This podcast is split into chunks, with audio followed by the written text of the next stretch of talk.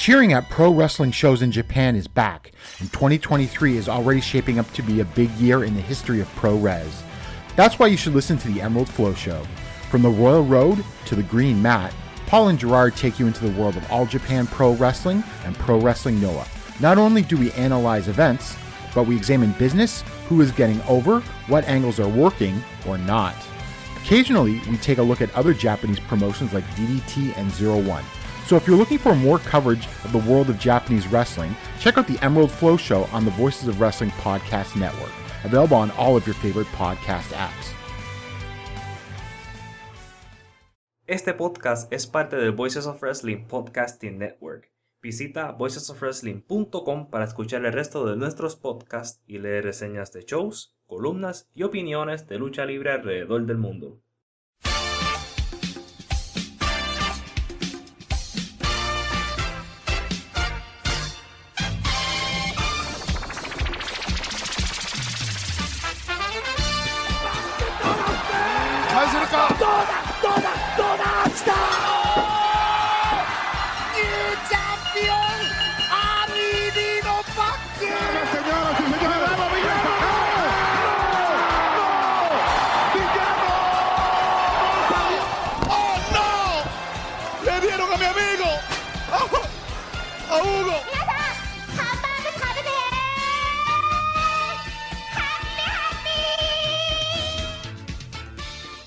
Onda, qué onda, amigos, amigas de los Lucha Jovers? Es un milagro navideño atrasado porque estamos aquí de vuelta para platicar sobre todas las incidencias, eh, principalmente Wrestle Kingdom, ¿no? O sea, no, no, no los íbamos a dejar plantados con Wrestle Kingdom, que estuvo bastante chido.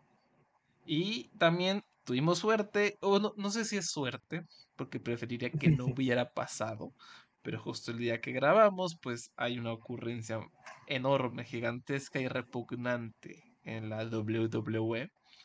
Y para hablar de todo eso me acompaña, como siempre, el buen Abraham. ¿Cómo estamos? Estamos bien, estoy feliz porque tenemos un golpe de estado en la WWE y en New Japan tenemos mi nueva facción favorita que la discutimos. Y nombres chidos, nombres chidos, lo único que vamos a decir. Unos hombres bien chidos. Y estamos, estoy bien feliz porque esta semana vi una de las mejores luchas que he visto en mi vida. Este, creo que pueden saber, yo les voy a dejar saber cuál es cuando lleguemos a ella. Voltin Oleg contra Ryohei Oiwa. Están, pues, pues, está cerca, está cerca. Estoy cerca. ¿Qué, ¿Qué, te pareció? O sea, que vamos a empezar una vez con Wrestle Kingdom. Que digo, también sí. aclarar, yo no he visto New Japan desde hace un montón, ¿no? Entonces fue divertido ese aspecto de, de ver qué está pasando, ¿no? Fue cotorro ver a Master Wato casi ser campeón, ¿no? Es, este, ya, ya las chicas de Stardom en Wrestle Kingdom, entonces todo eso es algo que, que, voy a implementar en esta, en esta reseña de Wrestle Kingdom. Pero es que sí que es esto, porque eh, Kevin Kelly, que por cierto fue genial toda la velada, como siempre, sí. habló ¿no? de que Voltin Oleg es este olímpico de Kazajistán, buenísimo, con un gran futuro.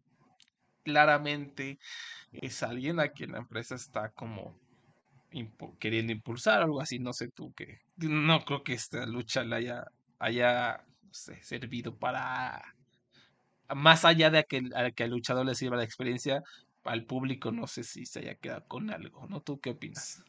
Sí, es para impulsar, es mostrar el nuevo talento que obviamente pues vamos a tener porque ya vamos subiendo, ya, tenemos, ya los, los Young Lions están subiendo de una, de una manera, manera más rápida debido a que hay orden de Road que Road quiere talento joven lo más rápido posible. Este, y por eso es que vemos a Chucho ocurriendo más rápido de lo usual, porque normalmente estas excursiones duran uno año y medio, dos años. Uh -huh. Este, Narita lo tenemos en un, en un, espacio bien importante en la cartelera y, gana, y, le, y, en, y participa de un torneo que le gana personas grandes como Ishii. Este, y esto es parte, entonces el, el impulso del Jero Khan para seguir subiéndolo. Pues Bolting es el próximo que va a estar en las esquinas y creo que va a subir un poco más rápido de lo usual. Y, también este Yota Tsuji, que andaba, anduvo acá en México, en el Ajá. consejo de, de excursión. Acaba de, hace unos días tuiteó como, no, Niebla Roja tuiteó como, te vamos a extrañar, amigo, ¿no? Jota Chávez, ¿no? Que ahí con su, este, con su, ¿cómo se llama? Su bandita que de los hermanos Chávez, ¿no? No sé si sea que ya se va a regresar a, a Japón. Ahora, ahorita que me dices esta directiva, a lo mejor ya lo quieren una vez impulsar, o va a seguir su excursión en Estados Unidos, no tengo idea. Eh, pero pues ahí hay otro talento joven que, que la, no, no supe cómo le fue. En México sabí que, que como que la gente respondió un poquito, eh, pero no me tocó verlo ni nada la- las pocas veces que fui. Entonces no sé qué onda con, con... Porque la, la verdad, antes de, de que dejara de ver New Japan me daba mucha hueva yo Tatsuji. O sea, como que siempre era lo mismo con él, como que no me gustaba su físico, no me gustaba su presencia. Entonces vamos a ver si, si vino a aprender efectivamente a México. Em, pero bueno, re- regresando al, al tema, me, me- me parece muy interesante lo que dice. Sí, sí, o sea, me parece que entonces pues, Volti no le ex- Tengo, yo lo que entendí de Kevin Kelly es que todavía está como compitiendo en lucha o todavía está haciendo como otra cosa, no sé qué era otra, esa otra cosa, pero que Sí, todavía eso no es, sí. vaya a estar tiempo completo, ¿no? Ah, y también quería mencionar, eh, este, este luchador, eh, Kosei Fujita, en el tema de los John Lions que están subiendo, Fujita es, un, es uno que no se ha graduado todavía de los, pa- de los, ¿verdad? de los pantalones negros, y ya él es miembro de TMDK. O sea. Que iba a ser el miembro de ese equipo hoy en el New York Dash, que como pueden ver es un impulso de, para mantener caras más jóvenes. Y esto es en parte de porque Stardom ha hecho un tremendo trabajo en traer luchadoras nuevas. Y me imagino que también hay un impulso de como Dragon Gate este, rápidamente tiene estos grandes talentos que, que los trae. Y hay como un poco de presión. Como, como siempre, Dragon Gate, eh, sin Dragon Gate ya lo hemos dicho, no habría John Box, no habría AEW, no habría Will Ospreay, ¿no? Pues, poniendo la vara, como siempre, ¿no? Entonces vieron que todos los chavos están jalando, pues vamos a, vamos a imitarlo, ¿no?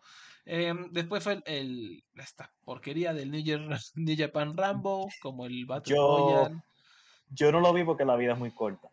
Bien hecho.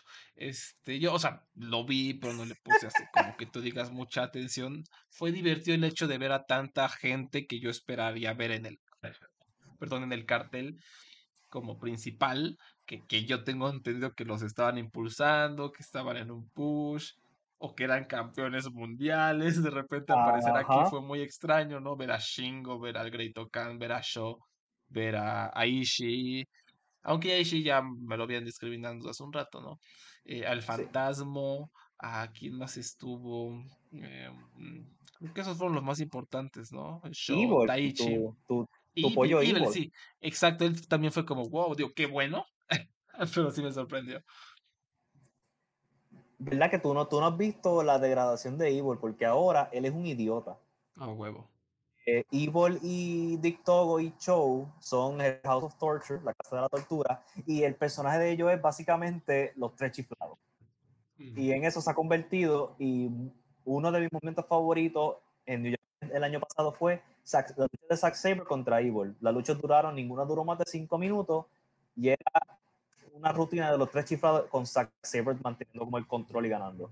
Este, para eso, y este hombre fue campeón mundial, es increíble cómo, cómo ha cambiado la cosa en, dos años. Bendito sea el Señor. Ese, porque sí estaba inmamable. Y, y yo te quiero preguntar, Jiculeo, ¿qué onda? Porque digo, también yo me. Yo sé que es alguien a quien le tiene el ojo, de que claramente le ven potencial. A mí no me ha mostrado nada realmente. eh, pero sí recuerdo que eh, en los últimos veces que veía eh, Jiculeo estaba empezando a surgir en, en Estados Unidos, en Strong. Y aquí una de las impresiones que me dejó esta lucha fue que eh, lo quieren encumbrar muy fuerte al, al buen Jiculeo. ¿Qué, me puedes decir de este muchacho? Todo el mundo pensaba que su gran momento iba a ser el año pasado, en noviembre, porque él iba a luchar contra Doc Gallo, contra Carl Anderson por la correa de Never, y que iba a ganar. Ese era como que el plan que todo el mundo eh, tenía ya en mente. Pero no, Anderson le ganó en una mierda de lucha en diciembre. Y como que el push se acabó. Lo próximo que hay para Hikuleo es que él y Jay White van a luchar en, no sé si este mejor próximo, en una, el perdedor se va de Japón. Así que hay que ver si Jay White se va o si se va Hikuleo, porque no me sorprendería si Jay White se va, porque porque escuché una entrevista de Kevin Kelly aquí en el Voices of Wrestling Podcasting Network. En el, en el podcast Super J-Cast entrevistaron a Kevin Kelly y él dijo unos comentarios bien interesantes de Jay White, que es que está bien frustrado en Japón debido a todas las restricciones y todas las cosas, porque no es, no es fácil estar allá, luchar frente a un público que no grita y más todas las restricciones que hay. ahora hay que ver si él va a ir a televisión estadounidense y quedarse en la Florida, no sé si la NXT o AEW o INT, no sé, o si Hikuleo es el que se va. Pero aunque, aunque la estipulación es que no vuelve a luchar en Japón, o tal vez vaya a Japan y se queda allí. Hay que tomar en cuenta que Jay White siempre está como vendiendo y siempre está como intentando engañar a la gente. Esto lo lleva haciendo desde hace dos años. O sea, esto, esto que me está diciendo, ah, y, digo, Kevin Kelly fue de la entrevista, pero fácilmente puede ser que, que esté aliado con Jay White, que Jay White oye tirar un paro, no, porque esto lo viene haciendo todo el tiempo, entonces así que me la crea, pues no, pero puede ser, ¿no? Ahora sería hilarante, ¿no? Que, que ya haya firmado con, con WWE a sabiendas de lo que vamos a platicar al rato, pero ahorita, ahorita lo dejamos, ¿no? Eh, eh, el caso es que Shingo Takagi, Great Kansho y Toruyano quedaron como los cuatro finalistas, ¿no? Eh, creo que lucharon en New Year's Dash o, no sé. Este, sí, sí, tuvieron una lucha de una four, una four way y ganó Chingo. Chingo es una vez más el campeón de King of Pro Wrestling. Después que él dijo el año pasado que no iba a volver a hacerlo, pero por lo menos yo le doy puntos a Chingo Takagi en que el año pasado su reinado como campeón de King of Pro Wrestling fue muy entretenido, especialmente sus luchas con Taishi, porque hicieron como luchas inventivas y quisiera, con esa lucha tú te das cuenta que Takagi viene de Dragon Gate, porque son luchas como este, te cuento y te quedas 10 segundos en el piso y gana, el que se quede 10 segundos en el piso gana, otra era el que más conté, ¿sabes? Los ellos iban subiendo, entonces tú contabas una, dos, eran dos puntos. Le contaba uno, son tres puntos. El que más puntos tuviera al final de diez minutos era como que ese tipo de jueguito así me acuerda a estas luchas con muchas reglas de Dragon Gate que no me sorprendería si el mismo chingo es el que inventó estas estipulaciones interesantes del año pasado. Sí, sí, sí. Diosito me lo bendiga a Shingo. Y ahorita que lo tocabas eh, hace unos momentos, lo del JY del público, este fue el primer evento ya que la gente podía gritar, ¿no? De New Japan, tengo entendido. Este, ah, hubo eventos esporádicos en el tour del World, World Tag League, tremendo tour para tú empezar con público. y lo que pasa es que lo que está ocurriendo en Japón en estos momentos es que ya no está en manos del gobierno, está en manos del, del estadio.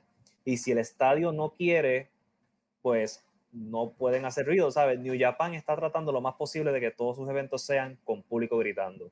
Ellos, para, para el, este show del Tokyo Dome, ellos fueron directo al gobierno. Ellos llevaron, por ejemplo, audios de la lucha de Naito y Okada en el 2020. ¿Recuerdan cuando él ganó? Naito ganó la, la, doble correa.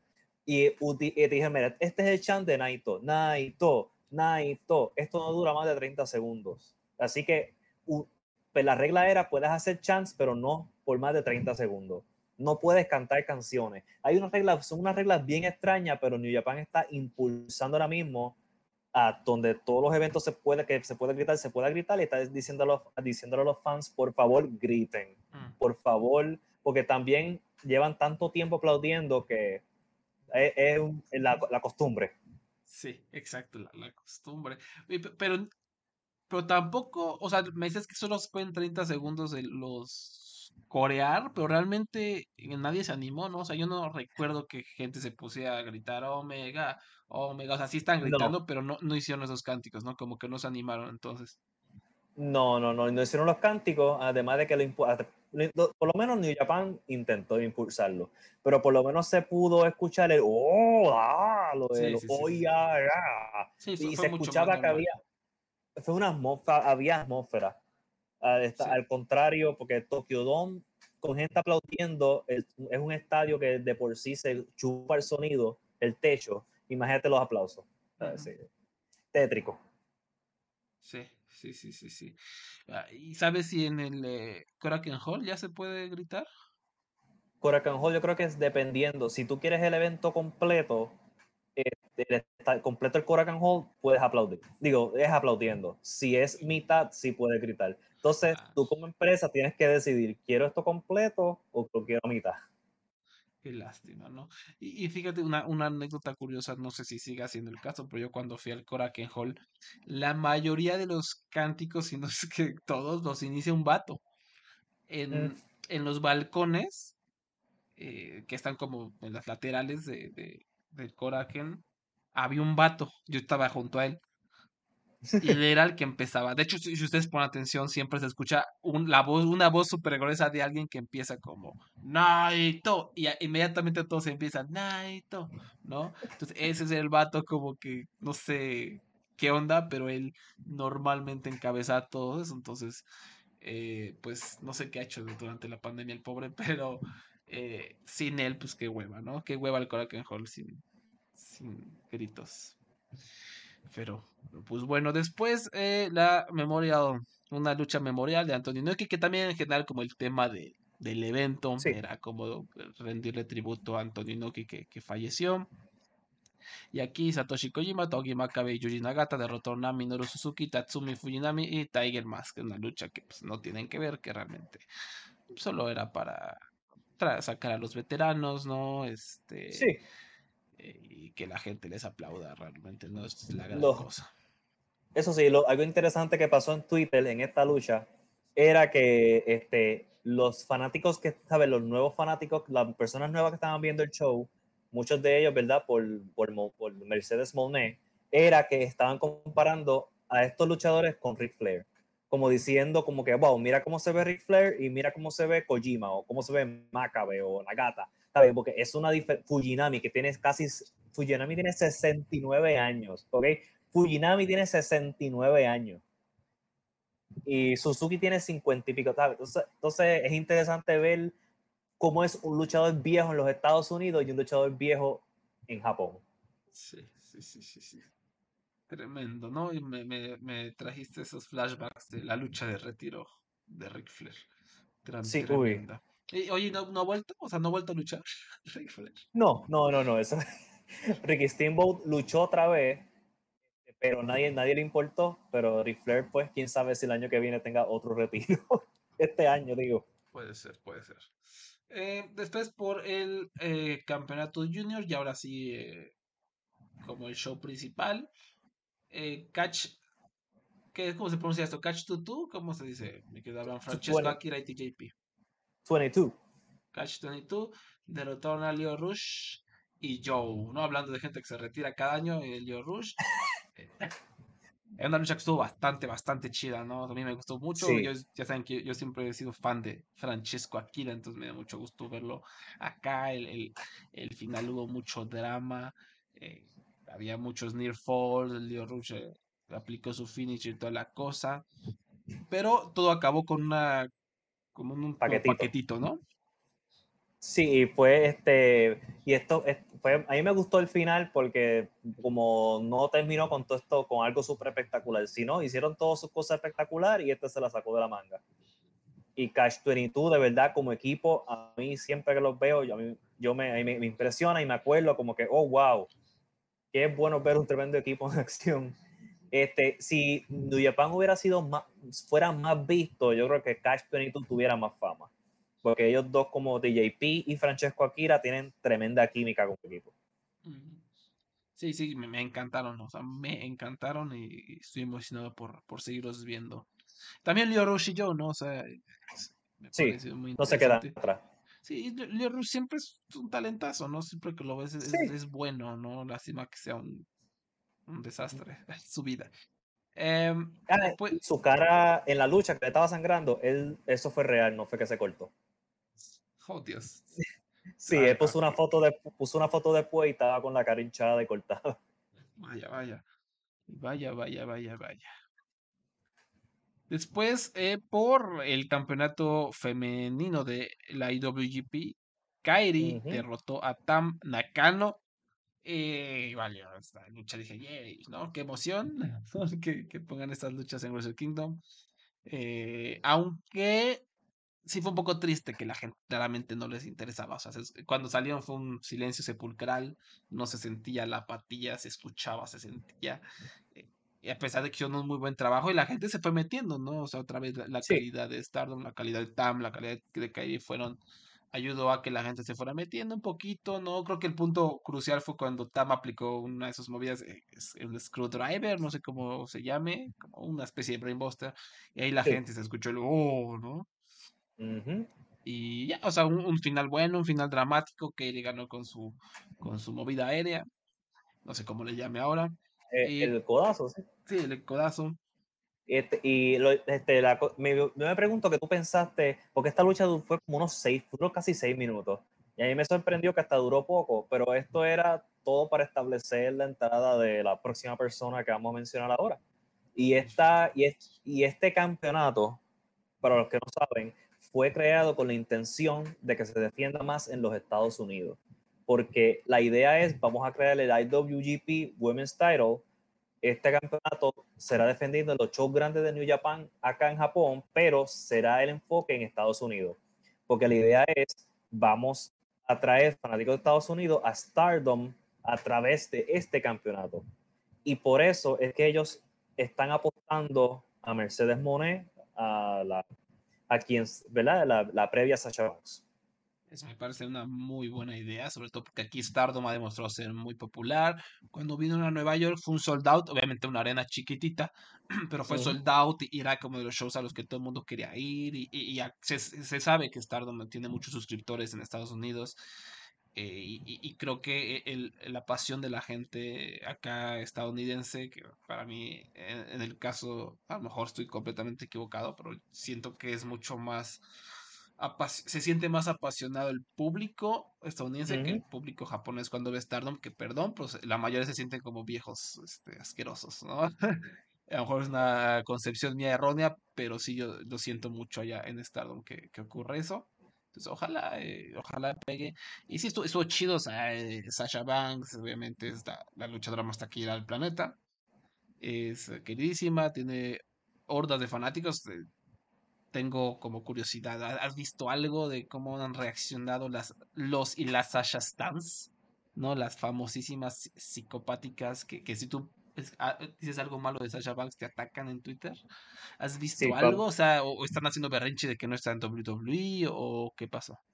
yo te puedo decir, yo vamos a decir que yo amo a los Sacha Stans y a los Monet Stans. Ellos son unos buenos seres humanos. No me, no, por favor, no compartan la dirección de mi casa en internet.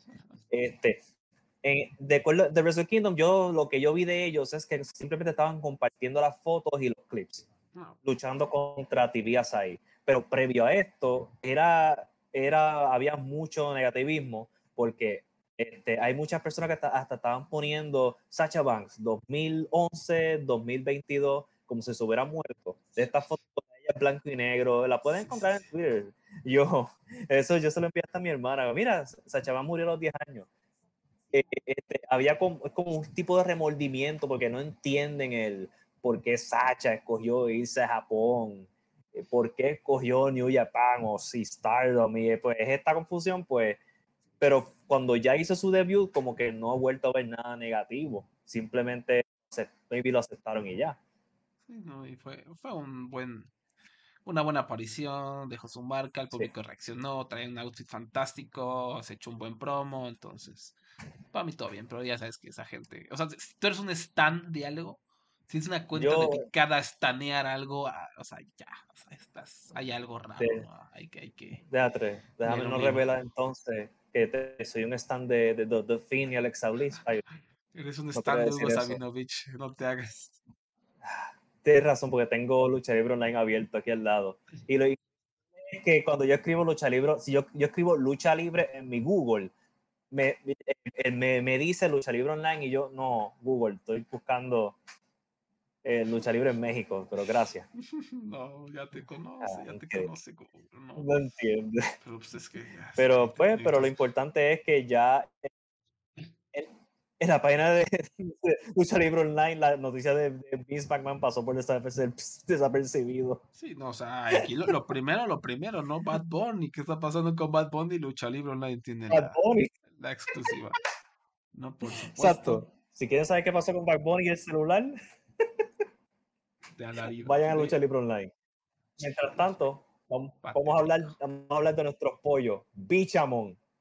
Bichamón, no, que están pegadísimos, eh. O sea, me dio gusto que, que, que se les quiera tanto a Yoshihashi y a Goto, que hacen un buen equipo. De hecho, este, este Kevin Kelly, como que me gustó y no, que hizo un berrinchazo al aire de diciendo que cómo es posible que el, ¿cómo se esta porquería? Sports Illustrated haya hecho una lista de mejores eh, No, era equipos y, y no, no PWI. Ah, PWI, perdón, sí, o sea, los dos son una porquería, pero o sea, PWI es la, la más grande porquería que existe. Como saben, ¿no? O sea, si, si, si siguen esta cuenta, ya saben lo que opinamos de PWI, pero hizo un berrinche, que porque no están, que, pero, o sea, entiendo que es pura ficción. O sea, él mismo dice, él mismo decía, esta es una porquería PWI, pero ¿por qué no está? Entonces, ¿por qué te contradices, maestro? Mejor ignóralos.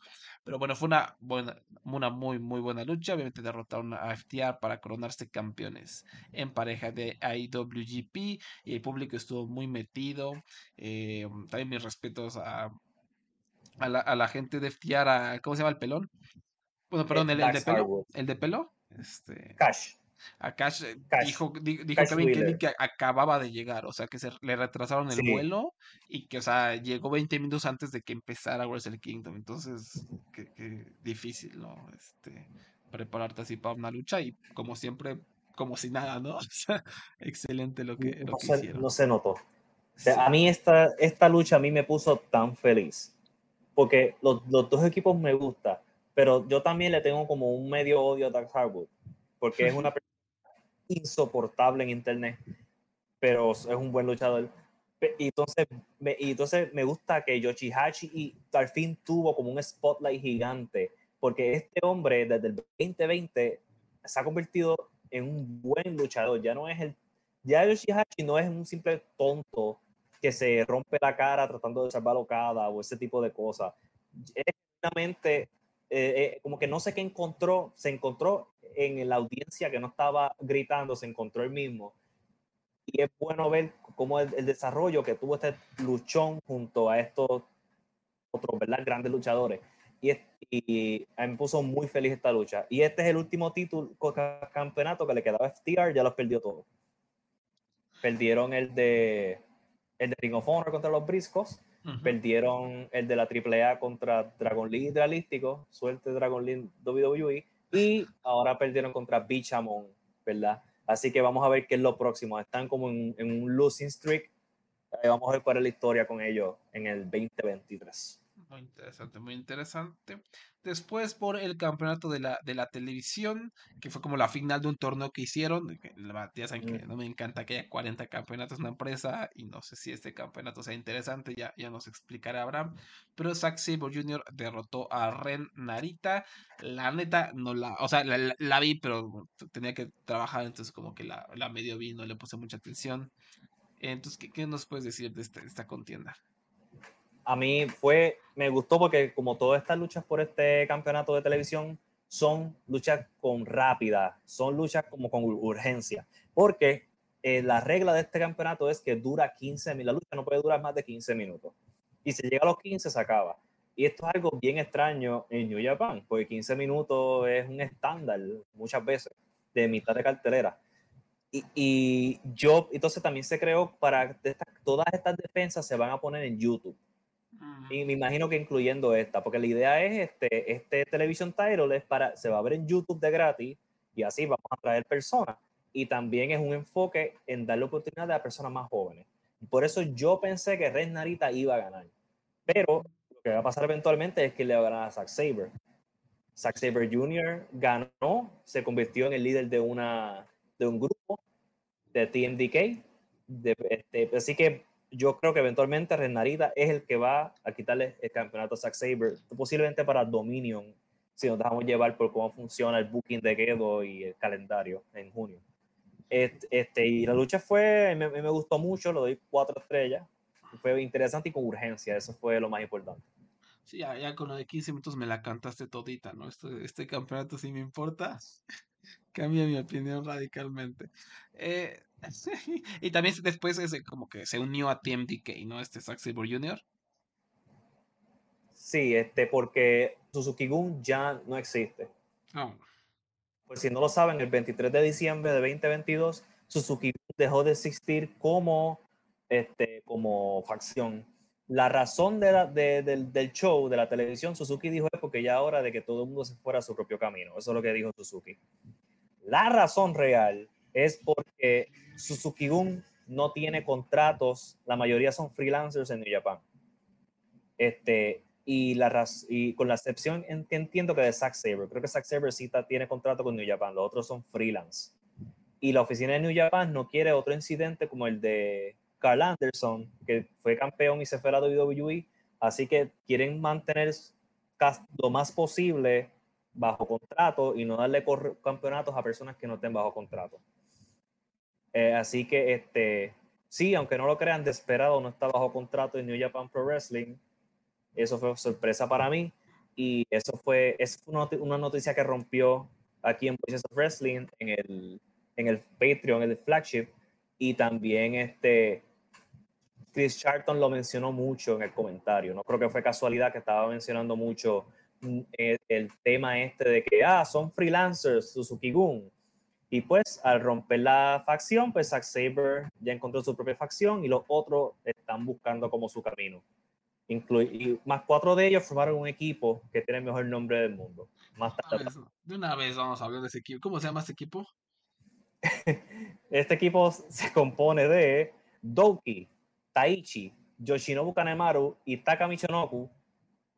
Se llama Just for Guys. Solo cuatro chavales. de- yo, yo, esto ocurrió en New Year Dash, este equipo nuevo. Yo escuché el nombre y yo dije, yo escuché mal. Entonces me meto a Cage Match y sí, en Cage Match existe el, el- ya el equipo Just for Guys. Solo cuatro vatos. Vaya, vaya, vaya. O sea, me, me- me- me agrada el espíritu, el- la honestidad, este, la referencia a Progress, ¿no? ¿Te acuerdas? Que decían, solo somos tres amigos, ¿no? Just three friends, o Sí. no sé qué mamada. Just for Guys. Just for guys. Bueno, pues que Diosito me los bendiga. Eh, por el campeonato Never, eh, Tama Tonga derrotó a Carl Anderson para coronarse el nuevo campeón. Pues eh, eh, estuvo bien. em, Carl Anderson se me hizo muy entretenido como estaba ahí, como molestando al público, burlándose de, como siempre, con ese humor tan pesado que tiene, ¿no? burlándose de Tamatonga, que también se me, se, me sigue haciendo muy curioso ver cómo es un babyface y cómo la gente lo Sí. aclama. eh, no sé si me gusta su atuendo, pero bueno, estuvo, estuvo bien la lucha, no me pareció nada espectacular, pero estuvo, estuvo entretenida. Te, te voy a decir por qué fue espectacular. Porque te, eh, te, te voy a decir porque yo tengo una buena opinión de esta lucha. Cal Anderson, no sé si escuchaste el drama de Cal Anderson en el año pasado. Eh, no, a ver, Él- cuéntame el chismecito. Él luchó contra Tanahashi, creo que fue en septiembre. En una lucha donde Cal Anderson no, como que no, una lucha de tres estrellas.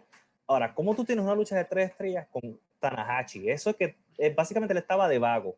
Le faltaba luchar con camisa.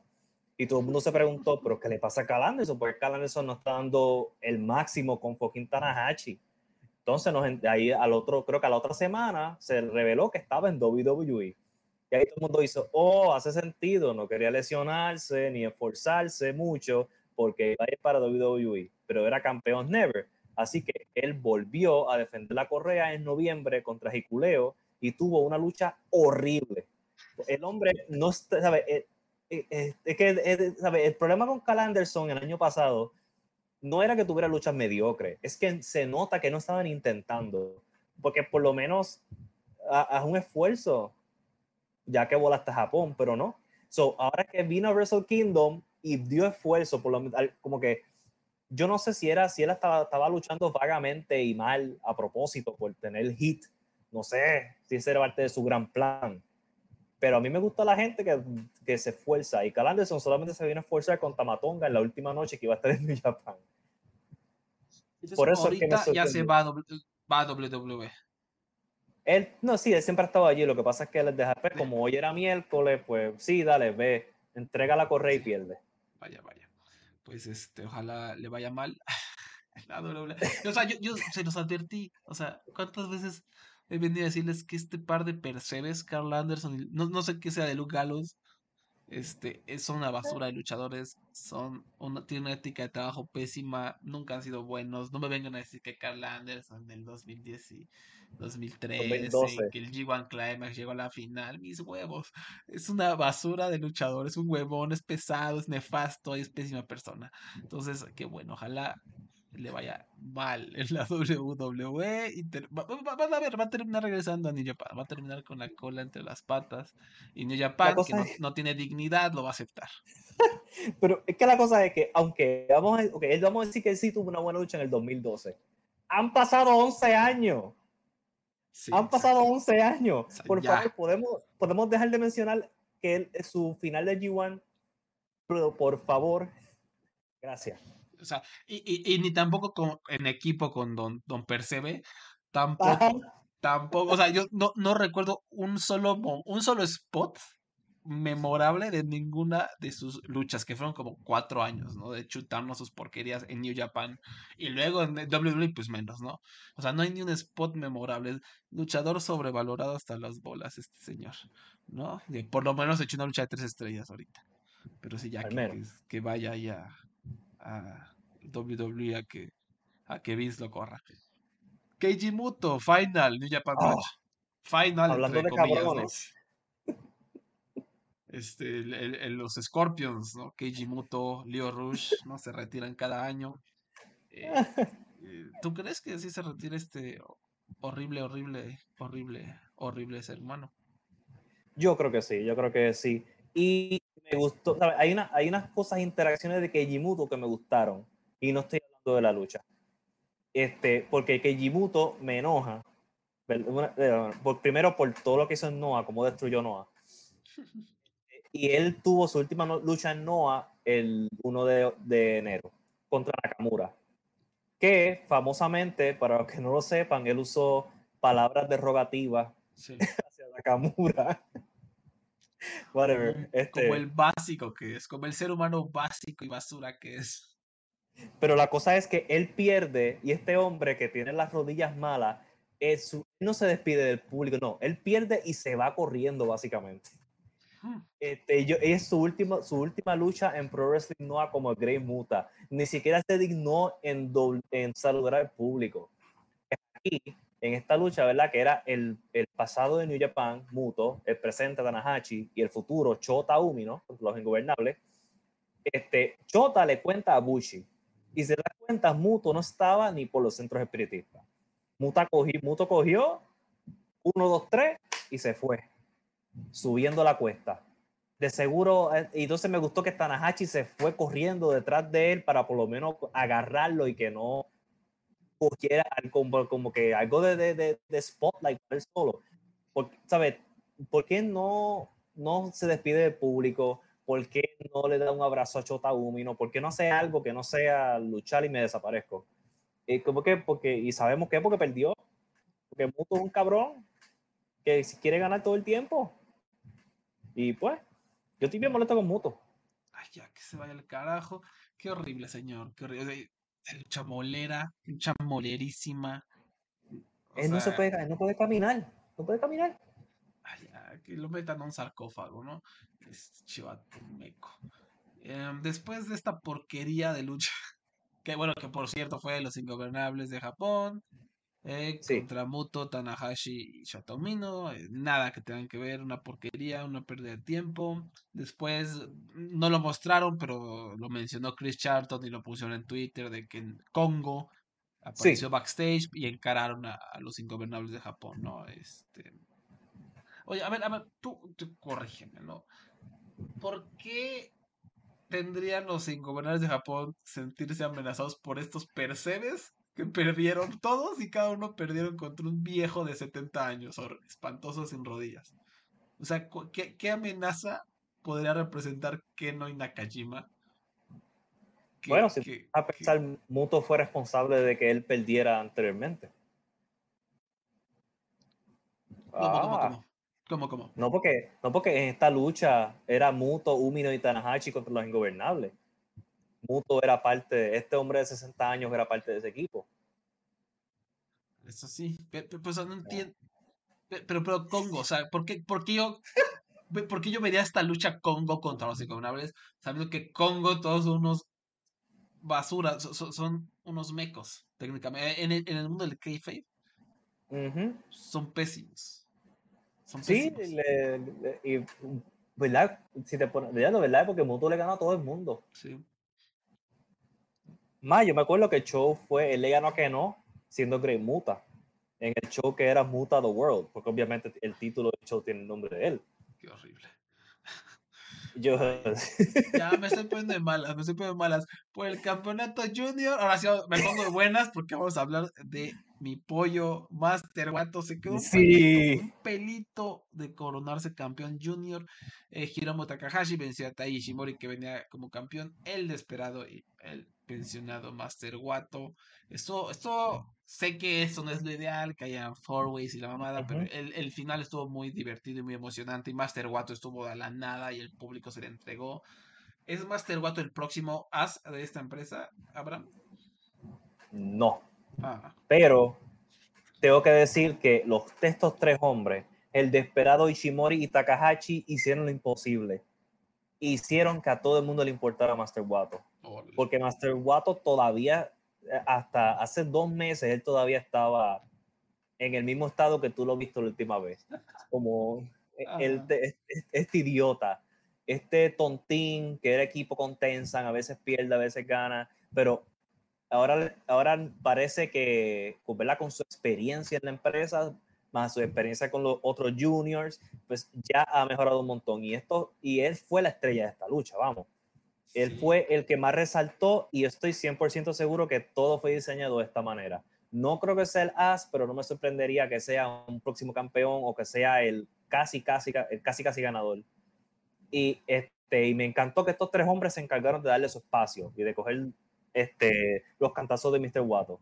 Muy al contrario del señor Muto. Ellos son, ¿verdad? Saben que es bueno para el negocio y, les hace, y que ellos necesitan un luchador nuevo que esté en, en, en la contienda de Junior y para eso fue parte, ¿verdad? Para ayudar a encumbrar a Master Wato y mantenerlo ahora en, la, en el círculo de, esta, de, de este campeonato Junior. Y es bastante triste que Kushida es un don nadie porque se supone que Kushida estuviera en este espacio. Se supone que fuera Tajishimori contra Kushida, pero se enfermó y la empresa decidió dirigirse, enfocarse en estos cuatro. Y Pero fue su- su- bastante supongo que el rumbo va, eh, como el plan es Hiromu contra Kushida. Me imagino que eventualmente sí. Y también hay una rivalidad que todavía no han hecho, que es Hiromu con el fantasma. Esa es la gran. Ellos han tratado de hacer esta rivalidad y siempre uno de los dos se lesiona. So, yo me imagino, entonces el fantasma, yo me imagino que eventualmente lo van a subir a, a Heavyweight. Así que me imagino que van a tratar de tener a, a Hiromu con, des- con el fantasma antes de que el- uno de los dos él suba de peso. Básicamente, esta división está muerta. Mi conclusión es que esta división apesta. Porque es lo mismo de siempre, Hiromu, Hiromu, Hiromu, Taiji, Taiji, Taiji, el desesperado. No Master Wato creo que es, parece ser Sí. una bocanada de aire fresco si es que logra mantener el ritmo, ¿no? Y por- Robbie, y Robbie Eagles, si eventualmente se mueve, vuelve más regular. Sí, Robbie Eagles es cierto, me había, me había olvidado de él. Eh, Sí. Pero, pues sí, no, no, no. O sea, otra vez lo- los mismos luchadores de hace dos años siguen como ahí, qué hueva. O sea, como que, que es siempre la queja, ¿no? De- desde hace años que Sí. como que New Japan tiene muy olvidada la división junior y como que es muy repetitiva, ¿no? Un poquito. y van a tener este y me imagino que van a depender mucho de talento de afuera para algunas defensas. Pues ojalá para que esté más, más interesante. Por el campeonato IWGP de los Estados Unidos, eh, la lucha en sueño, ¿no? De las pocas luchas en sueño que todavía nos quedan.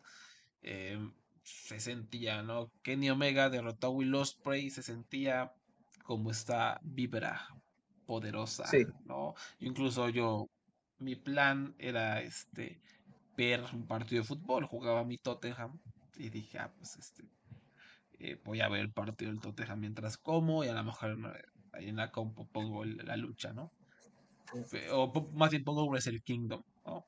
Pero justo a la hora que empezara el partido fue coincidió con que empezaba esta lucha y dije, ay, pues no, tengo que ver esta, ¿no? Y, y ver las entradas se sentía como la, la vibra de, de, Big Match, ¿no? Sí. Este, de, de, lucha épica. Y a, ver, platícanos, ¿qué, ¿qué, te pareció? Porque yo, yo o sea, a mí no me pareció nada así del otro mundo, pero a todo el mundo me está diciendo que es la mejor lucha de todos los tiempos. Entonces, Abraham, por favor. Yo, en mi opinión, es una de las mejores luchas que yo he visto. Es una de esas luchas que yo entré con una expectativa y, y las explotaron. Estos dos, especialmente este, este lado, Kenny Omega en New Japan se siente tan diferente al resto del mundo. Hay algo de el, del Big Match Kenny en New Japan que yo no sé por qué no está en Estados Unidos, no está en AEW. No se siente igual, no, no lucha igual, no sé por qué, no sé si es el booking o, o, no, de, o prefiero un estilo sobre otro, me vi la libertad de New Japan. Y tenemos esta historia donde estos hombres están haciendo lo que normalmente hacen, que son personas súper atléticas y fuertes, pero con un grado de agresividad que se sentía. Y eso fue lo que elevó esta lucha, esa agresividad, porque normalmente no vemos a Kenny Omega así de agresivo. Este, y, este, y le dio por, por todos lados, de todas maneras, y es una rivalidad que, este, que es hasta sencilla. Kenny Omega está diciendo, yo me fui de Japón, eso se jodió, y el tonto de Will Ospreay que yo dejé es un tonto que nunca gana las luchas grandes y, y, y es un idiota. Y, no está a mi nivel, ¿no? Y todo eso. Ajá. Y Osprey viene y dice, sí, cabrón, yo sí estoy a tu nivel. Mientras tú estabas allí con tus amiguitos en AEW, yo estuve aquí en Japón durante la pandemia, viajando vuelos de 12, 14 horas para estar dos semanas en, en un hotel, para hacerme pruebas de COVID todo el tiempo, para después luchar frente a un público que no podía gritar. Así que no venga a hablarme sobre fuerza mental porque yo fui que estuve aquí. Y yo fui que estuve en, en RPW y estuve aquí, aquí, viajando por todos lados, hasta fui a tu casa. En AEW que luchó. Este, y lo triste de esta lucha es que vemos un Osprey que simplemente que en Omega fue mejor que él en todos los aspectos. Y otra cosa interesante es que Osprey en el, en el año pasado él fue un bully. Si recuerdan su lucha, un ejemplo clásico es su lucha contra Michael Oku en Revolution Pro Wrestling. Donde luchón, luchón. Es, fue un super bully. Y que en Omega le hizo exactamente lo mismo a Osprey, le dio con la misma vara. No lo dejó respirar, le daba en la cabeza todo el tiempo. Este, y tuvieron estos super spots como en la DDT en, con, con, el esquinero descubierto. Que yo me quedé, wow. Este, cuando que Omega empezó a romperle con la cabeza de Osprey la mesa. Y hay un spot que yo me quedé cuando están, que Omega iba a hacerle un One Wing Angel a, a Osprey. Entonces, mientras Osprey le está dando la cabeza, entonces como que lo va a soltar, lo coge otra vez y le hace una super German suplex de la tercera cuerda. Yo no sé cómo no se cayeron y se repararon. Sí. Estoy sí, ese spot. Este, este spot sí. es, es, una locura, es una locura. Lo, lo, hicieron ver fácil, pero pónganse a pensar todo, todo o sea, estaban un güey estaban en los hombros del otro güey y a la mitad del camino lo agarró y ¿qué, qué, qué verga? ¿Cómo hicieron eso? O sea, sí. es un spot que, que, parece fácil, pero tienes que ser, tienes que tener una fuerza brutal y, y un timing eh, tremendo para, para lograrlo. Sí, y, y, es una lucha que no simplemente fue, mira que mejor, mira que cool soy, mejor que tú. Hubo una historia. Es esta historia de que Omega simplemente un Osprey no llegando al nivel de Kenny Omega y, y, y Kenny Omega súper, súper violento con Osprey porque hay una, ¿verdad? Porque los dos han estado hablando fuerte todo, todo el año pasado.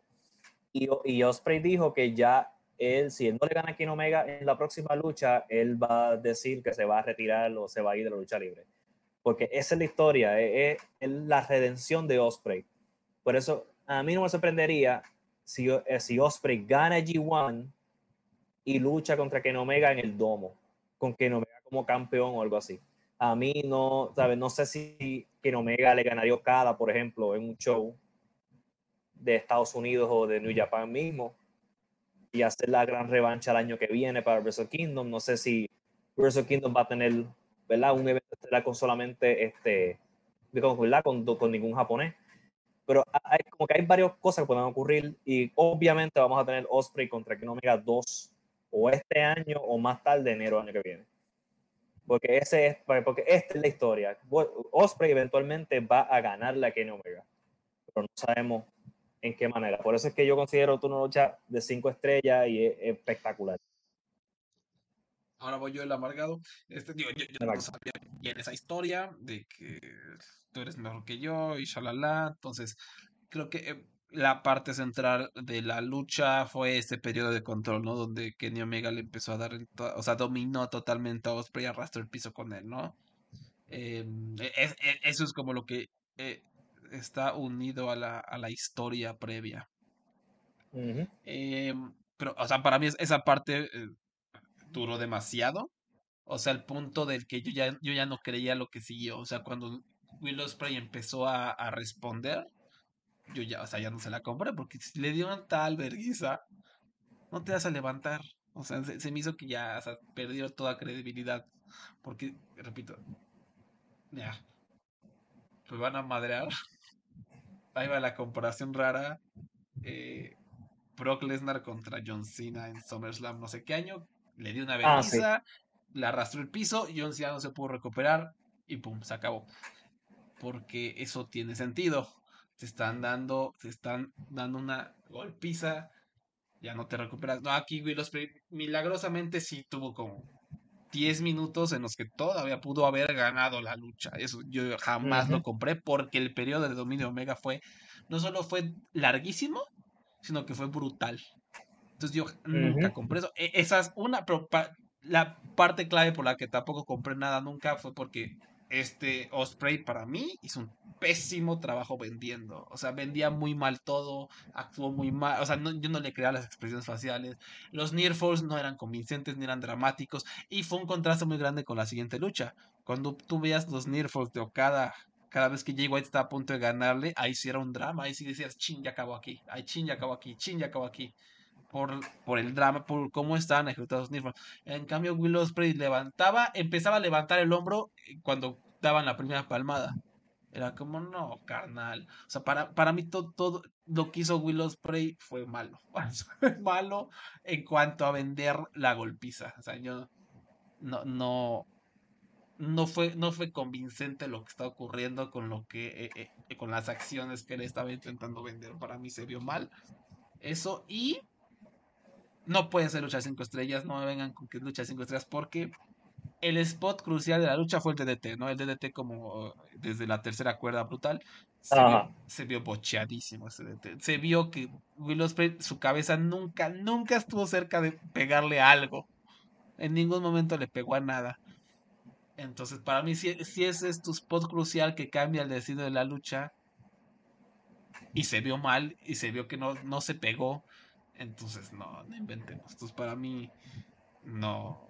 yo le di cuatro estrellas, cuatro estrellas, un cuarto, pero no me. Repito, todo ese periodo se me hizo que fue demasiado, a pesar de que fue una excelente lucha y fue lo mejor de la velada y la disfruté muchísimo. Sí, para, no, no funcionó, pero también, pues yo no al conocer la historia, a lo mejor yo me hubiera metido más dentro de ese periodo de dominio de, de Kenny Omega, no si hubiera sabido si había tenido como a lo mejor esos precedentes, ¿no? Precedentes emocionales, pero yo no se las pude comprar. Este, más que nada porque Will Ospreay no me pareció que estuviera haciendo un gran trabajo de actuación.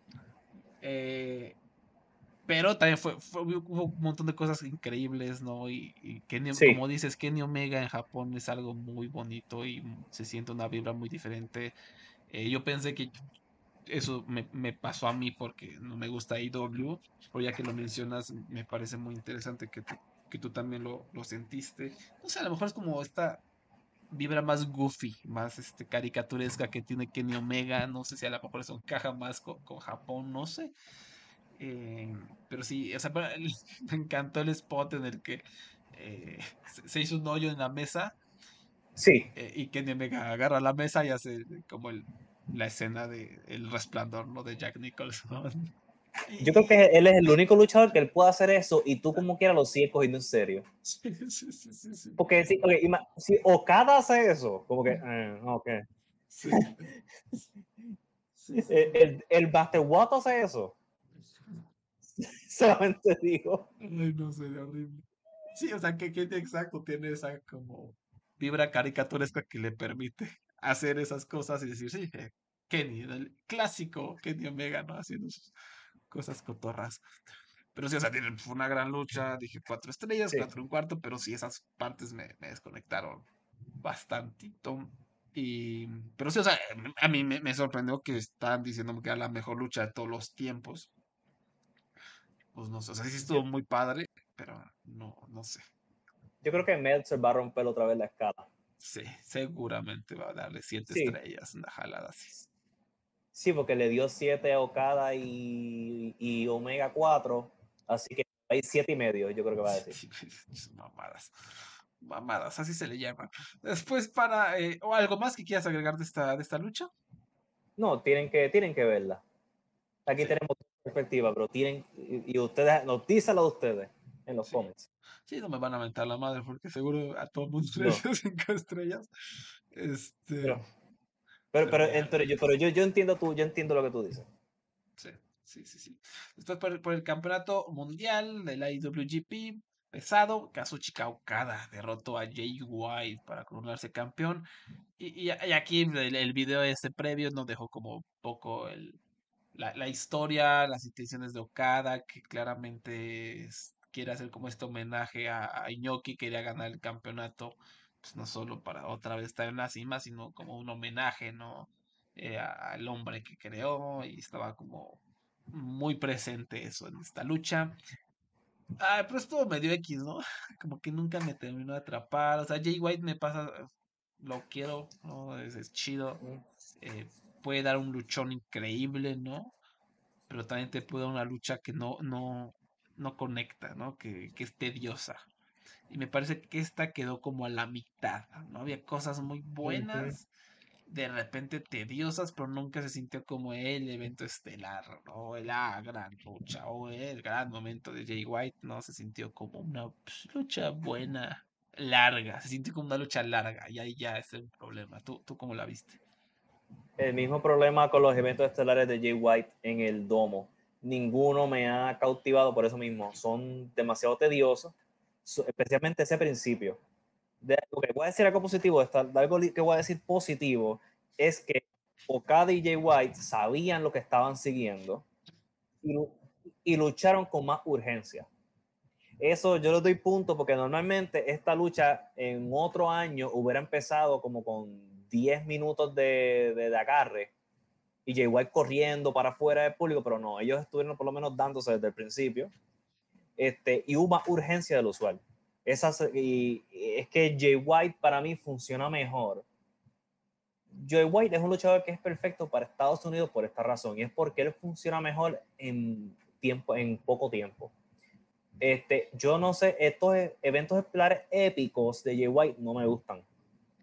Yo aprecio lo que hace y puedo decirte que, hace buen trabajo técnico y todo, pero este, no, no me gustan porque hay demasiado stalling, hay demasiado gritando afuera, bastante repetitivo. Y como que y, y llega un momento donde él dice, pasaron 15 minutos y, y se pone bien movido. Que es el que pasó en esta lucha también, como los 15, 16 minutos en que pasaron la, la, la- la lucha de los counters. Eh, y por eso es que esta no, no, no me tocó. Especialmente está fucking siguiendo Omega y Osprey. Eso está difícil seguirlo. Y no creo que de verdad, yo no sé qué ellos pudieran haber hecho para. Pero por lo menos el público nunca se perdió. Yo no me perdí.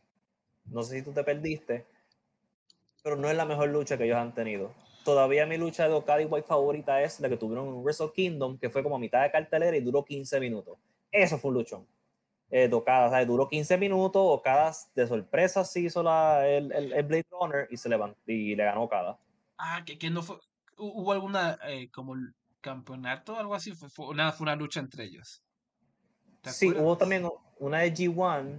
Eh, Es que, es que- sí, es que, ah, yo también recuerdo, creo que también esa es mi favorita de Okada contra Jay White, la, la que estás diciendo. Sí, de sí, sí. Sí, sí, porque fue directo al punto, fue corta, entonces como no era una lucha de cordep, no era un evento estelar, no estuvieron con el pace este de que ay, hay que matar tiempo a llegar a los 10 minutos. que, que eso es lo que yo siento que Jay White hace, que él sabe que tiene que matar 30 minutos o más, sobre el tiempo. Eso fue lo mismo que yo sentí en la lucha que él tuvo contra Ibuchi hace dos Wrestle Kingdom atrás. Hay mucha gente que le encantó el luchón de 47 minutos, creo que duró, y para mí fue, especialmente ese periodo de control de Jay White, era lo mismo, era lo tiraba al piso, le gritaba a alguien del público y ugh. era, era, por eso es que él funciona mejor cuando eh, yo no lo tendría de, es un gran luchador, pero bueno, es un buen luchador que puede ser grande. ¿Qué, qué otra gran lucha recuerdas así de Jay White en New Japan? Digo, para mí el top es Ibushi contra Jay White en la final del G1 2019. Para mí esa ha- Sí. ha sido la mejor lucha de Jay White tal vez en su vida. Me viene a la mente contra Juice Robinson, me parece que fue en San Francisco. Fue en Estados Unidos, pero no recuerdo. Sí, San Francisco. San Francisco, sí, el mismo show que Hiromu casi ma- mata, Dragon Lee mata a ah, Hiromu. Sí, sí, sí, es cierto. Y que Josh Barnett se enojó, ¿no? En, en esa lucha. Ajá, con Jay White. Mojonazo. Y la lucha, y la lucha contra Kenny Omega. Eh, en uno, fue un septiembre, creo que 2019 eh, o 2018, no me acuerdo.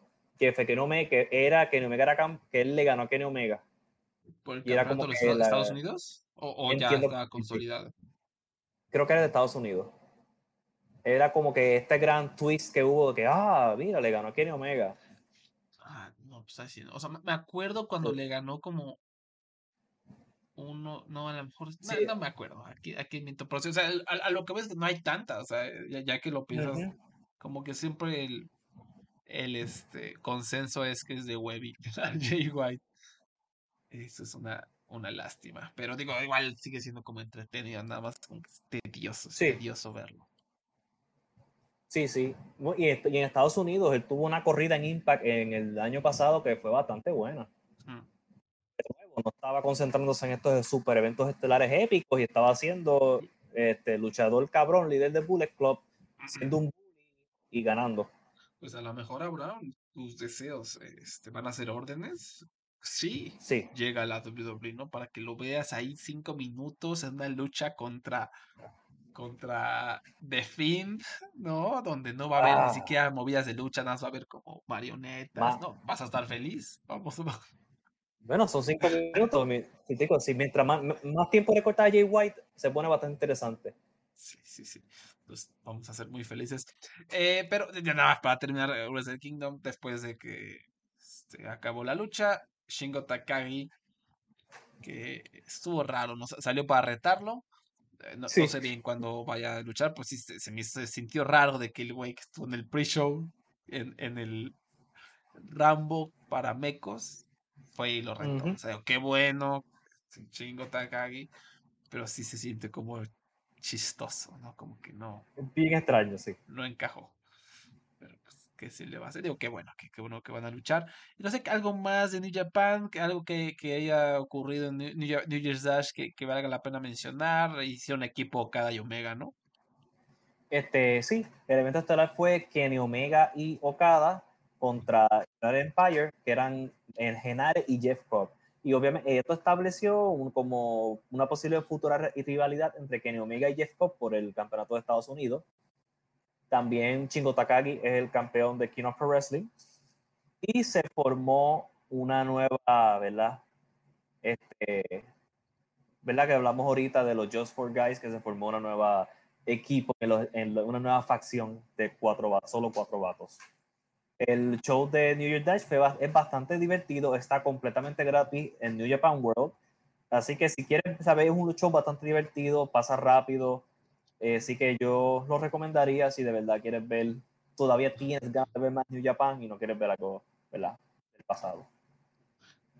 Pues ahí está, ahí está la recomendación. Y pues, ay, vamos a hablar de, de- de la noticia del día, la noticia extraña, repugnante, eh, pero que a la vez hay un poco de comedia en el asunto, porque muchos luchadores eh, pues, este, están a punto de ver un revés en su vida. Porque, a ver, ¿qué- ¿qué pasó con WWE? ¿Por qué está regresando Vince McMahon? Se supone que ya por fin lo habíamos cancelado. Después de 30 años, 40 años de encubrimiento de sus fechorías sexuales, ya, ya sabíamos, se, se destapó. Y El- resulta que regresa. ¿Qué pasó ahí? pues nuestro, el, el, el amigo de show, Vince McMahon, él decidió retirarse, entre comillas, como todos sabemos que realmente él no se retiró. Él se fue, él fue forzado a irse por, este, ¿verdad? Por los, por, porque se estaba saliendo al, al, aire ya sobre sus fechorías sexuales y los pagos que había hecho. Que es increíble que, que, lo agarran por esta parte y no por todas las otras miles de cosas que ha hecho. Nada, no este no es un episodio para hablar de la moralidad de Vince. Pero este, en, lo que pasó es que Vince, obviamente, es un hombre egocéntrico y en vez de, y él tiene la mayoría de las acciones de la WWE.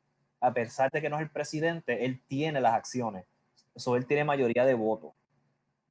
Pues él este, escribió en diciembre que él quería volver a la misma posición, argumentando que hacía falta para WWE. Y obviamente, pues mucha gente en la empresa no quiere que él vuelva, especialmente teniendo en consideración que cómo tú vas a, a poner una vez más al hombre que está siendo investigado por cosas sexuales. Si tú eres un inversionista en la WWE, tú no quieres eso. ¿Me entiendes? Y tú como, como si tú eres una, alguien de la oficina, eso lo que va a hacer es huirte de inversores. Obviamente pues, esto es una mala idea. Pues ¿qué pasa? Que al Vince, al ver cómo está ocurriendo esta cosa de que no le quieren dar el control, está planificando un golpe de Estado. Él buscó a John, a John, a George Barrios y a Michelle, olvidé su nombre, discúlpeme, que eran los que eran presidentes con él antes de poner a Nick Khan y están diciendo que pongan a ellos dos en, la, en el board de WWE otra vez y está exigiendo que los pongan y él puede exigir eso porque es, tiene, nuevo, tiene mayoría de las acciones, él puede tomar este tipo de decisiones todavía y quiere que él se reinstale como presidente de la WWE una vez más para preparar la empresa para venderla. ¿A quién se la van a vender? No sabemos porque es que irónicamente al tú poner a Vince McMahon una vez más como presidente de la WWE, se va a devaluar en parte el, el, el, el, precio, porque tienes a un hombre está siendo investigado por sus fechorías sexuales, pero nada. En Vince McMahon no hay lógica, él solamente quiere poder, él quiere quitar, ¿sabe? Él está con esta actitud de que este juguete es mío y si no lo tengo yo, nadie más lo va a tener. Y obviamente él está molesto con Triple H, está molesto con Stephanie, esa escena de acción de gracia y Navidad fue bien incómoda porque el viejo está planificando un golpe de estado, pues no hay de otra cosa y es muy muy muy gracioso considerando de que el producto en la televisión este, no ha habido mucho cambio. Eh, los ratings subieron y ya están otra vez en la norma. WWE está exactamente en la misma posición que estaba cuando Vince estaba que Vince está intentando esto ahora y que eh, eh, es interesante. Yo no sé si es que también puedes decir que, que, está viendo cómo la empresa se cae y quiere quitarle juguete a Triple H otra vez. Pero ni siquiera es eso, porque está en el mismo estado. Así que es interesante ver cómo en las próximas semanas esta historia va a seguir creciendo, porque este, el que vio la serie Succession está ocurriendo exactamente eso mismo. Este hombre mayor de edad quitándole el, la, empresa a su, ¿verdad? A lo, a su, a su hija, ¿verdad? A su hija y a su, a sus, a su cuñado. Y al hombre Nick Khan, que Nick Khan fue el que les consiguió los billones de dólares, también se fue en contra de él. Yo, Qué desmadre. Sí, entonces tenemos también una cosa graciosa, que es que Triple H volvió a contratar a toda su gente toda esta gente que Vince McMahon votó, como William Regal, como Bronson Reed, como todos estos luchadores que, que volvieron a traer de vuelta, que Vince McMahon dejó ir, pues, si Vince McMahon es jefe otra vez, obviamente, pues su trabajo está en peligro. Entonces, Tony Khan va a tener otra, este, otra ficha a su favor cuando vaya a contratar luchadores para, y ahora va, va, a volver a decir yo no soy Vince McMahon, que eso es la, su ficha de, de contratación antes. Y pues, vamos a ver en qué termina esto. Este, es interesante ver cómo es la, la, la, dicotomía de los presidentes, porque tenemos a Vince McMahon con todas estas pechorías sexuales y todo lo que ha hecho, haciendo un golpe de Estado. Tenemos a, el de la UFC, ¿cómo se llama? Dana White. Dana White, sí, golpeando a su esposa. Eh, golpeando a su esposa y mientras tanto, hubo como una pelea de varios días en internet porque Tony Khan está abrazando a sus luchadores. Yo no sé, yo creo que este Tony Khan abrazando muy emocionado a Claudio Castagnoli. Eh, yo creo que no sé por qué no hablas más de las otras dos que de esta, pero yo no soy tuitero de Jim Cornette buscando atención. Eh, que, que, que su madre eh, es, es como terrible, ¿no? Porque muchos luchadores eh, a lo mejor nos queremos burlar de... Porque siempre decimos, ¿no? Cada quien tiene lo que quiere y si tú sabes que la empresa es terrible y trata a la mayoría de la gente mal y todavía decides irte, a pesar de eso, cuando te toque, eh, no sé, las repercusiones de eso, pues te aguantas, te comes la mierda. tú, te, tú la serviste, ahora te la comes. Eh, pero sí hay muchos luchadores que, y luchadoras que seguramente pues los agarro de bajada, ¿no? Que a lo mejor no tienen un mejor lugar donde trabajar, ¿no? Que saben que no la van a hacer fuera y pues ni modo, se tienen que aguantar y, van a tener que volver a trabajar con un jefe tóxico, ¿no? Que es algo que no es exclusivo de la lucha libre que pasa en todos, en la gran mayoría de trabajos, ¿no? Tener que aguantar trabajar con una persona horrible y tener que quedarte callado o callado, ¿no? Sí. Ahora, que me da mucha risa que Jonah que va a volver a trabajar a Miss McMahon. Sí, me da mucha risa, ¿no? Porque si es alguien que ya se le están abriendo las puertas en otros lados, le está yendo bien más o menos en New Japan, y dice, me voy a regresar a la WWE. Y que otra vez Vince McMahon lo veas, pues está muy chistoso, o sea, tengo que admitirlo. Eh, Dragon Lee, que la pobre Dragon Lee se puso a anunciar que se va a NXT a WWE. No, no sé por qué, no sé qué hay de orgullo ahí, no hay ninguna precedente positivo salvo Rey Misterio, y, aún así Rey Misterio siempre fue tratado como un percebe underdog. No sí, esa es la cosa. todos quieren ser el próximo Rey Misterio, y, pero tú quieres ser un tipo que pierde siempre y que vende mucho, no sé, tal vez hizo mucho dinero, tal vez eso es lo que quieren hacer. Pues sí, sí, sí, eso no, sé por qué. Tú es un negocio. Sí, puro negocio. Y sí, mucha gente seguro tiene el sueño, ¿no? Decir, ah, voy a ser el más famoso porque voy a estar en esta empresa. Pero pues bueno, ahora Dragon Lee pues le va a tocar este Lucha House Party 2023, ¿no? Y lo William Regal, que básicamente le... yo, no tenía ni idea, hace rato que mi jugador no tenía ni idea que ya no estaba en AEW. No, porque la historia fue que él llamó a Tony Khan y le dijo, mira, mi hijo está en NXT, yo quiero entrenar con él y yo tengo un contrato, yo quiero que tú no me canceles el contrato para el año que viene. Y Tony Khan le dijo, pues está bien, vamos a hacer eso, te va con tu hijo, pero no puedes salir en televisión por un año. Y ese es el trato, o sea, él no puede salir en televisión de WWE hasta el 2024. Él no puede, su cara, sabe, si no estará, ¿verdad?, rompiendo reglas de contrato. Este, Y es interesante, yo espero que... Ah, entonces tenemos el caso de Miro, que tenemos, que es un caso de que yo le diría, ¿verdad? Si su esposa, Lana, CJ Perry, si ella fuera mi esposa, yo le diría, por favor, este, deja de hablar de WWE y cómo es el mejor lugar del mundo en los podcasts, por favor, porque yo todavía estoy trabajando en AEW. y, eh, y, se, y salió una historia de parte de la que le reveló Dave Meltzer, que es que Miro le tenían una historia en AEW donde él iba a perder al final de un torneo y Miro no quiso. Para ser partícipe, este, y no simplemente le dieron esa historia a Ethan Page tan pecha aprovechándose del spot de Miro. Este, que claramente hay unos aires ahí. Yo no sé si es que él piensa que está esperando que se acabe el contrato y no quiere perder en televisión o una de esas mierdas. Sabemos el caso de Andrade, que formó una pelea con Sammy Guevara con la intención de que lo despidieran, pero no funcionó. Y Aleister Black y Buddy Murphy también tuvieron esas desapariciones por meses extrañas que todas estas desapariciones y cosas de ex luchadores de WWE, como que están que firmaron con AEW, tratando de escaparse de sus contratos, pues empe- empezaron a ocurrir cuando Triple H tomó control. ¿Será casualidad, Wally? ¿O, o había alguien haciendo llamadas a estos luchadores?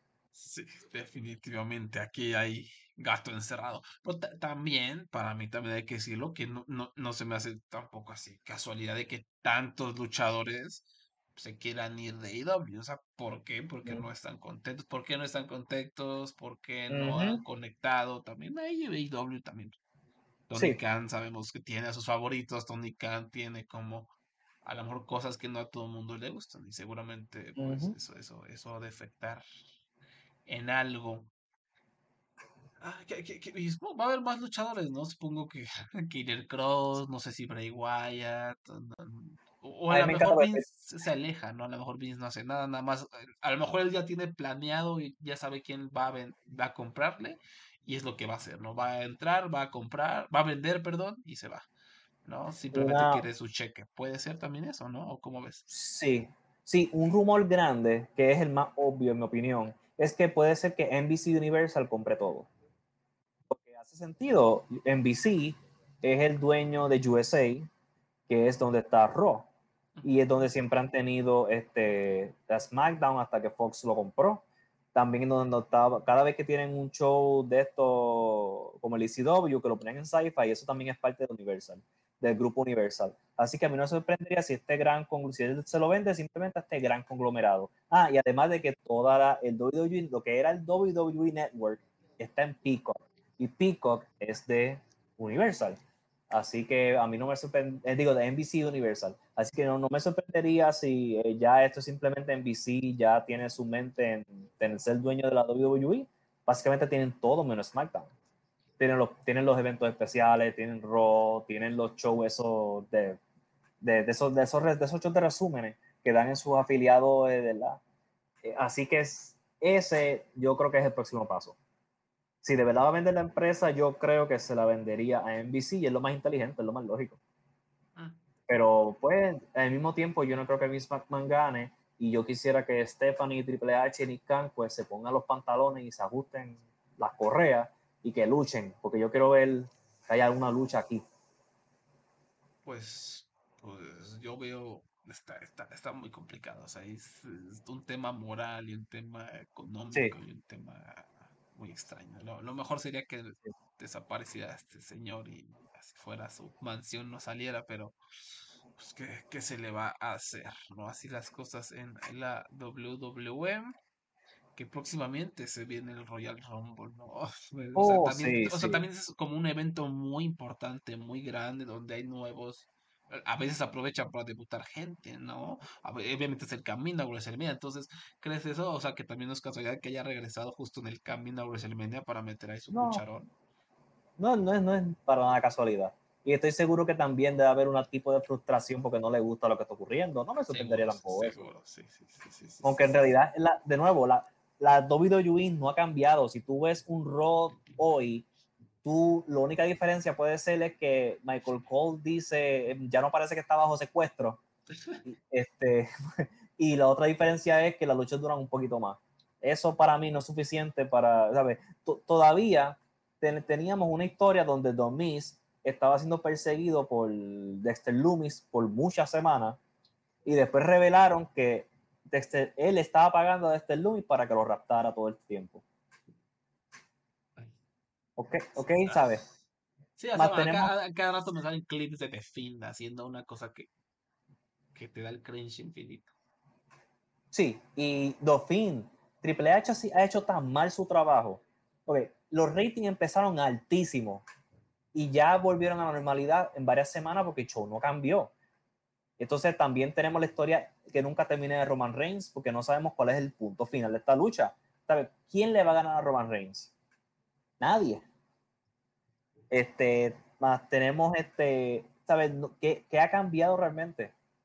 Que contrató a, los a las personas que Vince votó, porque esa otra cosa, cuando lo- la- las personas que contrata Triple H, ¿a quién contrata? Este, a, a, a, Cross, a, a este Loomis, a, Jonah, a este otro, eh, al, que, rapero este, olvidó el nombre de él, donde estaba Strickland antes. Top Dollar. Top dollar, tampoco no estamos hablando que está súper contratando super estelaristas y super luchadores. No hay nadie que le quite, no hay un futuro estelarista. Ya Roman Reigns está haciendo. Roman Reigns tuvo cinco luchas el año pasado, como cinco o seis luchas. Ya él no está regular. Yo no sé de quién van a depender. Yo no sé cuál es el futuro de esta empresa y no están preparando absolutamente nadie. Hay personas que pueden decirme, Cody Rhodes es el futuro. Cody Rhodes tiene 38 años. Él no puede ser. si alguien va a ser el futuro de WWE, Cody Rhodes lastimosamente no, no va a serlo. Puede, ser, puede estar en el tope varios... Mira, Cody Rhodes tiene 37 años. Él puede estar en el tope varios años, pero él no puede ser tu, tu contestación a quién va después de Roman Reigns, no puede ser Cody Rhodes. Y pues, estamos en esa. No, no es qué porquería, puras porquerías. Y, ya para, para terminar, AW, algo que ayer hubo un show muy, muy especial, bueno, un Dynamite, eh, la gente estaba muy emocionada. Eh, antes, antes de que nos platiques este, qué, qué ocurrió o qué, o qué vale la pena destacar, hoy me voy enterando que AR Fox está luchando en, en AW, eso sí no lo sabía. Y, me, me, emociona. Si no odiaría si no odiara tanto a IW, vería, vería la empresa solo por Air Fox. Em, ¿Por qué está en Air Fox? ¿Qué está pasando? Porque que no lo sabía. No, él empezó, él tuvo una lucha con, con Top Flight, de equipo con Top Flight. No sé si recuerdas ese equipo. Dante Martin y Darius Martin. Este, impresionó, impresionó en su lucha y lo filmaron. Y, este, y nada, está empezando porque eso fue creo que el mes pasado. Y este pasado miércoles luchó contra Swerve Strickland en Seattle en una lucha bastante entretenida. Este, corta, pero, era para que ganara Swerve Strickland porque estaban en su estado, en su ciudad. Mm. O sea, eso de que impresionó en la lucha que Tony Khan está metido, o sea, que se le impresionan todas. Iba impresionando hace 10 años, 15 años. en el evento estelar, Darby Allen, ¿no? Derrotó a Samoa Joe para coronar. Sí, este, Darby Allen, sí, después que tuvieron una de las mejores luchas de Dynamite el miércoles, el miércoles, el, hace tres miércoles atrás, pues esta semana se coronó como campeón y Samoa Joe tuvo, este, al fin, cuando yo pensaba que Samoa Joe estaba gastado, eh, estos últimos dos, tres meses él ha estado on fire y me encantó su reinado como campeón de la televisión. Ha sido muy entretenido. Así que este, hay que ver qué harían con él después. ¿sabes? Me alegra que por lo menos pudieron sacarle jugo a Samoa Joe, algo que WWE nunca hizo en todos los años que estuvo allí. Este, todo, yo, yo pensé que él estaba acá, que ya no veía más nada dentro de él, sacó esa última corrida que me, me, me, alegró mucho. Qué bueno, qué bueno, porque igual como que eh, había un sabor muy amargo en la boca de todos los fans, ¿no? Por lo que hizo en WWE, que era como horrible, horrible de verdad. Y pues ya, o sea, cayó bocas y ayudó como a, lavar eso de la, de la, memoria un poquito. Sí, sí. Entonces, este, el miércoles que viene es un show grande porque van a estar en Los Ángeles, en el, en el LA Forum. Va a ser de esto, va a ser un Dynamite grande. Este, ¿verdad? Porque como no tienen pay-per-view, de vez en cuando ellos hacen este tipo de show. Donde va a estar la séptima lucha de Death Triangle contra The Elite que son la Pentagon, Phoenix y Pac contra los John Box y Kenny Omega. Ellos llevan desde, desde noviembre teniendo una Best of Seven, que es el que primero que gane cuatro luchas se lleva todo. Eh, obvio, pues, que es por el campeonato de trío. Obviamente, la lucha final llegaron a la séptima lucha, era, eso era obvio, y va a ser el próximo miércoles y va a ser una lucha, la escalera de la muerte. Se va a llamar en español escalera de la muerte. Eh, obviamente es una ladder match regular, lucha de escalera. Pero obviamente Kenny Omega es un demente porque después que estuvo en el fucking Tokyo rompiéndose el ojo, pues va a luchar ahora. Él, lleva cuatro semanas dándose en la madre, porque lleva ya tres miércoles corridos que termina dándose en la madre y va, viene, viene el próximo. yo espero que tenga unos días de descanso después, que lo coja suave. Sí, no, que sea algo, porque otra vez su cuerpo, luego porque se nos anda lesionando. Sí, ella mayor. Sí, sí, especialmente cuatro miércoles intensos y un vuelo, un vuelo a Japón. Entonces también tenemos eh, al fin la lucha de Hangman Page contra John Moxley, porque el pasado octubre, en, cuando John Moxley era campeón, tuvieron una lucha donde genuinamente él noqueó a Hangman Page y él, la lucha la pararon en seco porque él estaba noqueado genuinamente. Así que lo convirtieron obviamente en una historia donde Hangman Page volvió y como Moxley empezó a hacer chistes sobre él tuviendo una contusión, pues él se molestó con Moxley y es como que la historia es que están tratando, ya Hangman había estado tratando de que el médico lo aprobara a luchar con Moxley y así que eso va a ser el miércoles que viene. Mm. Este, una bastante intenso, no es unos promos bastante intensos. Eh, y entonces, obviamente, pues está el super rumor de que eh, Mercedes Monet va a ser una luchadora sorpresa el próximo miércoles en la lucha de la doctora Britt Baker y Tony, ¿qué digo? Jamie Hayter contra este, Saraya y pues eh, ahora mismo está Tony Storm, pero se, se, rumora que Tony Storm va a ser eliminada misteriosamente y va a entrar Mercedes Monet. Por lo menos el pasado miércoles hicieron insinuaciones sobre Sasha Banks, hicieron insinuaciones sobre The Boss y Banking on it, como que hicieron con palabras clave que tienen que ver con Sasha Banks y Monet. Vaya, vaya, vaya, vaya. ¿Y cómo le ha ido a, a, Paige? ¿Cómo calificaría su, su tiempo en AEW? Horrible.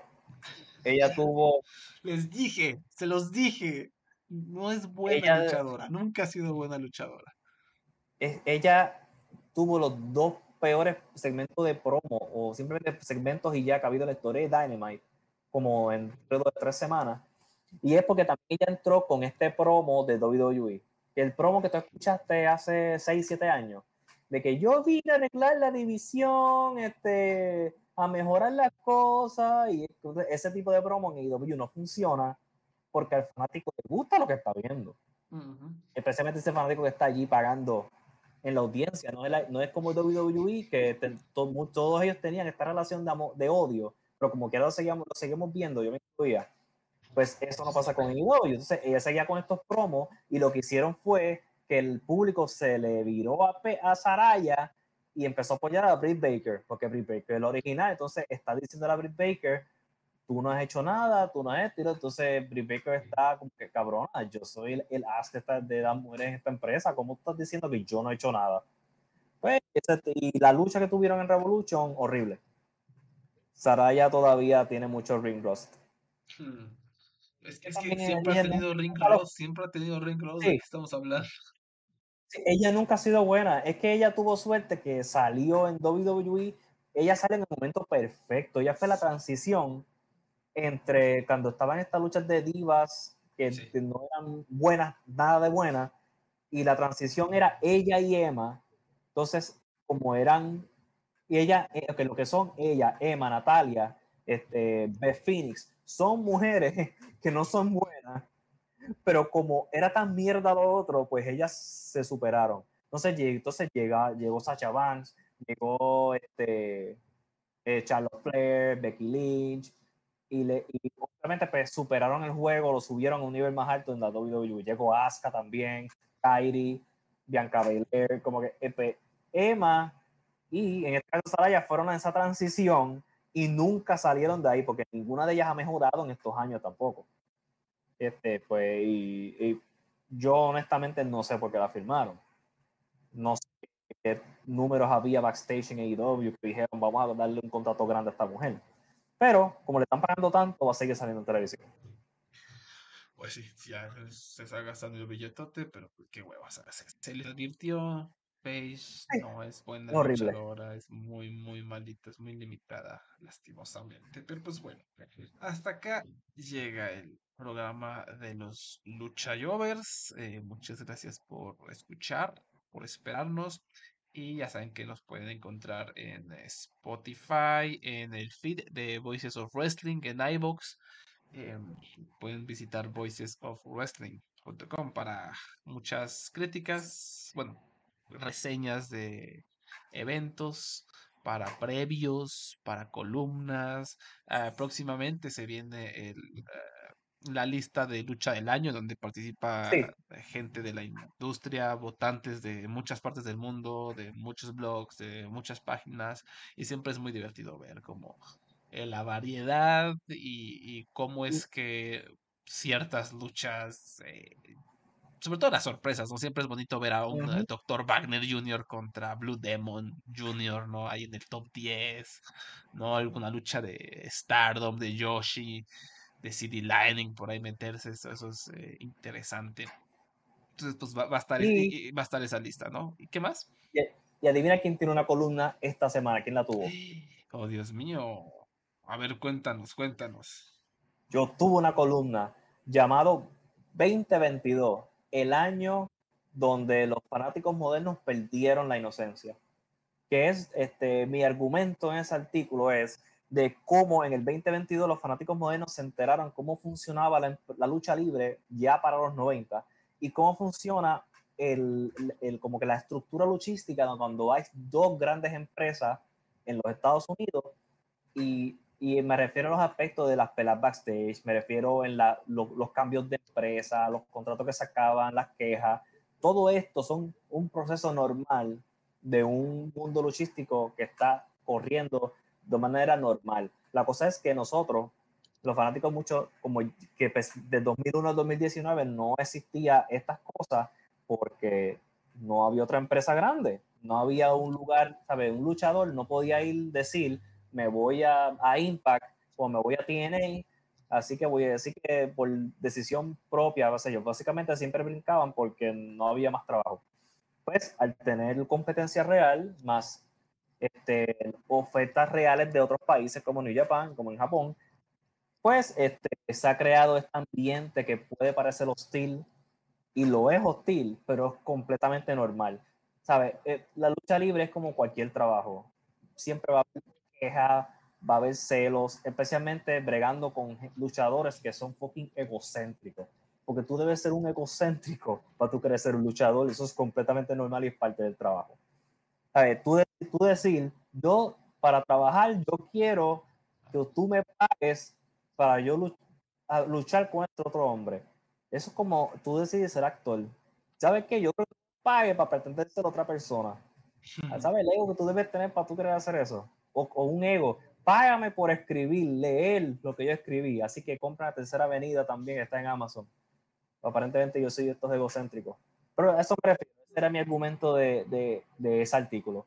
De cómo está, el fanático moderno al fin está viendo cómo corre esto realmente. Especialmente con lo público que fue el, el incidente de CM Punk y, y, y, los, y Elite backstage. Perfecto, pues allá está la recomendación, voicesofwrestling.com, ahí se meten a columnas y lo pueden encontrar, se llama 2020 The Year the Modern Pro Wrestling Fans Lost Their Innocence, ¿no?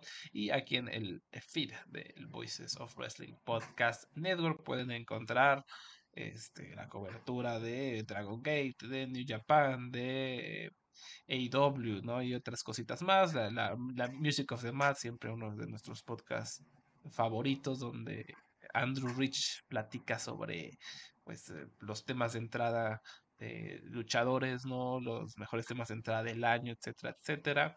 Y pues hay mucho, mucho más. Eh, por lo pronto, entonces ahí se pueden suscribir. Eh, y, y, ya, creo que algo, algo se me está olvidando, señor Abraham. No, estamos, estamos todo en orden. Perfecto, perfecto. Pues eh, muchas gracias, Abraham. Muchas gracias por escucharnos. Esperamos que, que regresemos con, con, más constancia, ¿no? Ya saben cómo es la vida, ¿no? Mucho, mucho trabajo, pero Esperemos pronto volvemos a estar escuchando por acá. Hasta la próxima. Bye bye. Hello. Do you like New Japan Pro Wrestling? Are you a Shin Nihon freak? If so, check out the Super J-Cast with Joel and Damon on the Voices of Wrestling podcast network. And even if you fucking hate New Japan Pro Wrestling, listen to the Super J-Cast anyway. Not just for our great show reviews, analysis, and pastrami sandwiches, mm, but there's also usually some dick jokes somewhere in the obligatory opening 30 minutes of absolute absolute nonsense we chat about every single week. That's the Super J Cast for all the best talk about New Japan Pro Wrestling, crisps, and pornography.